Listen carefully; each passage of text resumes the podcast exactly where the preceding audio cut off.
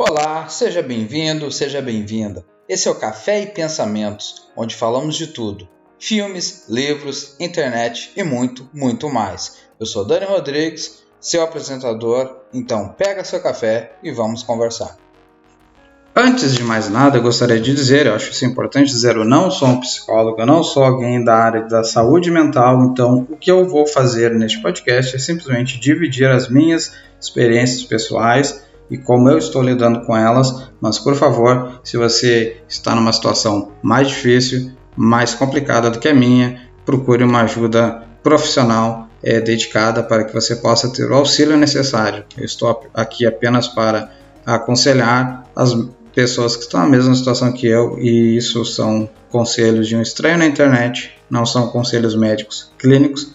Então, por favor, é, aceite esses conselhos com, como dizem os americanos, com uma pitada de sal, ah, com um pouco de dúvida, com um pouco de questionamento. No episódio de hoje, esse episódio na verdade é um redux uh, do primeiro episódio feito, onde eu identifiquei e tive uh, o mesmo conselho de, de pessoas conhecidas de que era algo extremamente melancólico, dramático, e não é a proposta desse podcast. Então, nesta nova versão do episódio piloto, nós vamos falar, responder aquela pergunta antiga e que você pode estar se perguntando agora, eu espero que não, esse é o meu desejo honesto, mas se você estiver na mesma situação que eu, vamos então responder aquela pergunta: existe vida depois do divórcio?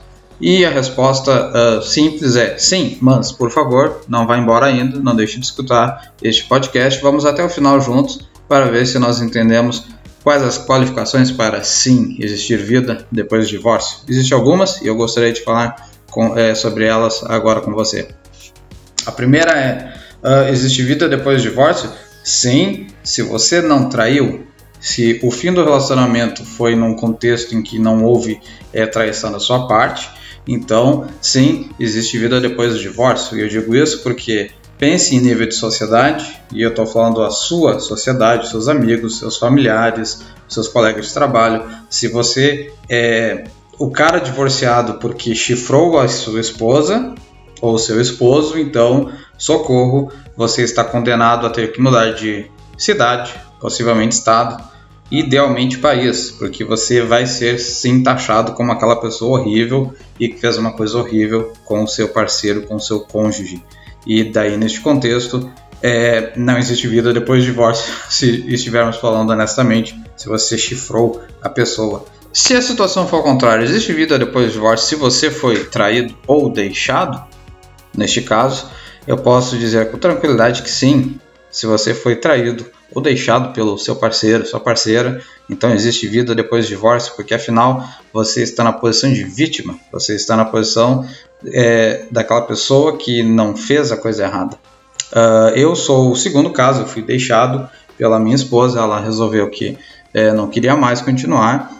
Uh, a, a, famosa crise de sete anos, que a gente acha que é um, uma lenda urbana, na verdade existe. É, ela resolveu ceder às tentações é, próprias e não continuar o relacionamento. E isso é uma longa história que eu não vou falar aqui porque não é essa a proposta. Mas basicamente eu estou nessa categoria, o cara que foi deixado. E então, neste caso, a minha sociedade, uh, os meus amigos, meus familiares, meus colegas de trabalho, um, eu tentei não me colocar na posição de vítima, porque eu acho que isso é honestamente ruim, até para sua própria autoestima, mas eu tive que ser honesto quando eu toquei no assunto com as pessoas e acaba que você é mais favorecido quando todo o cenário é explicado, explanado de uma forma simples e direta. Então, se você foi deixado, se você foi traído, existe sim vida depois do divórcio, porque é, a vida tem ainda possibilidades, que é o que nós vamos ver a seguir. É você, o que foi deixado, o que foi traído, o, o, o que está na posição de ter perdido o seu mundo, você uh, pode contar com essa ideia, com essa expectativa? Existe vida depois do divórcio? Sim, existe. Você, eu quero, eu quero ser é, estupidamente claro com você. O primeiro momento é horrível e você não tem chão, você não tem a menor ideia do que está acontecendo, o que vai fazer a partir de agora. E e as primeiras noites sozinho são terríveis, são traumáticas porque você teve esse tempo com essa pessoa, e no meu caso foi sete anos, e daí de repente agora eu tenho que ter uh, a minha própria casa e eu não moro mais com a minha esposa e nós não temos mais contato e agora o que, que eu faço com a minha vida? E existe esse momento, você vai passar por ele, você precisa passar por ele e essa é a verdade.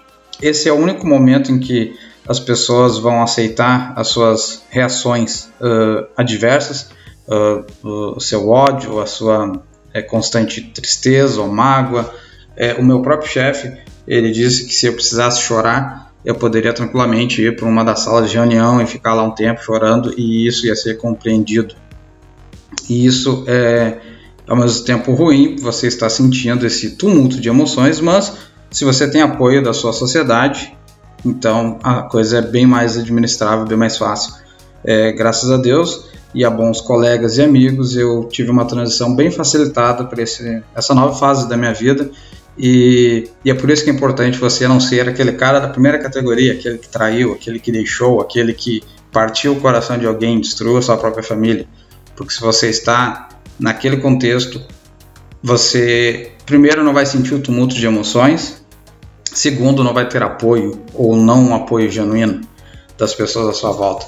Mas falando especialmente, especificamente aqui para nós que estamos no outro lado da moeda, uh, apoio é muito importante e você consegue isso se você fez o seu melhor, se você deu o máximo de si e fez o que você podia. Mas nós temos que entender também, como seres humanos, como homens, como mulheres, que o que um não quer, dois não fazem. Então, se o relacionamento terminou por alguma razão que não foi você, foi externo a você, tudo que você pode fazer é seguir em frente, continuar. Isso é possível sim. E nós vamos ver a seguir que algumas coisas vão ser meio que mágicas e inacreditáveis, mas elas acontecem. Uh, por exemplo, coisas que eu aprendi desde que eu fiquei solteiro novamente. Lembrando que eu fui casado por sete anos e por sete anos não existia aquela rotina de eu, o que eu quero, o que eu vou fazer, mas existia a rotina do que nós queremos, o que nós vamos fazer ou como nós vamos agir nesta determinada situação. Isso é interessante e faz parte do contexto de casal, de estar vivendo com alguém, mas agora solteiro volta a ser eu e eu é estranho para você, é estrangeiro, você não está acostumado a ter que tomar as decisões sozinhos ou agir de forma sozinho. Então, a primeira coisa que eu aprendi quando eu fiquei solteiro é que eu voltei a ser o rei da minha rotina. Isso é cômico, isso é engraçado, mas sim, você decide que horas vai dormir ou que horas vai acordar, ou se você vai tomar banho ou não naquele dia. Se você vai é, comer alguma coisa decente ou não naquele dia. Sua dieta, é a sua rotina, é a sua prática, é você quem decide. Isso é bizarro no começo, e é algo que se torna até engraçado de vez em quando, porque eu me via absolutamente sem ter o que fazer e eu tinha que inventar alguma coisa para fazer. É, eu ainda estou um pouco ainda nessa fase, é um evento recente, meu divórcio, então eu me vejo constantemente criando rotinas e jogando coisas para fazer, para ver quais delas vão fazer realmente parte da minha rotina. Por exemplo, esse podcast. Eu inventei de fazer um podcast, porque eu gosto da ideia de um podcast eu voltei a escrever, eu voltei a compor, eu comecei a jogar videogame, eu comecei a ver coisas para manter a minha mente e o meu tempo ocupados e algumas coisas têm ficado e algumas coisas acabam não ficando, mas você vai ver que você precisa ser de novo o rei da sua rotina e fazer as coisas que você quer fazer quando você quiser fazer. Outra coisa que eu aprendi desde que eu fiquei solteiro é que eu voltei é, a me conhecer. Para contextualizar, quando nós fazemos parte de um casal, nós cedemos muito nas nossas vontades e desejos e, e prazeres, então muitas coisas você deixa de fazer para agradar o seu parceiro e a sua parceira, e muitas coisas você começa a fazer, passa a fazer para, com a mesma intenção, agradar o seu parceiro e a sua parceira, e, e vira tudo naquele contexto de nós, nós, nós, e eu cheguei nesse momento agora que eu estou eu, eu, eu, e eu meio que tenho que me conhecer novamente. O que, que eu realmente gosto por mim mesmo, o que, que eu realmente quero fazer, como eu realmente me sinto a respeito de alguma coisa. Voltar a ser eu é um processo que você vai passar durante a sua vida de solteiro. Outra coisa que eu aprendi sendo solteiro é que eu preciso cuidar de mim mesmo. Eu não tenho alguém para me paparicar, ou lavar a roupa, ou fazer a comida, ou manter as coisas organizadas e limpas, porque eu não faço mais parte de um casal. Então tudo que nós fazemos agora eu tenho que fazer. Eu tenho que lavar a própria roupa, fazer a própria comida, lavar tudo, limpar tudo, e é isso que a gente faz quando nós estamos sozinhos. E isso é bom, é uma coisa legal, porque traz um senso de rotina, um senso de estabilidade na sua vida e isso é muito importante. Isso é uma coisa boa. Tente não ver isso de forma negativa. Tente ver isso como algo que você vai conseguir sim administrar com o tempo e isso vai acabar sendo algo prazeroso até.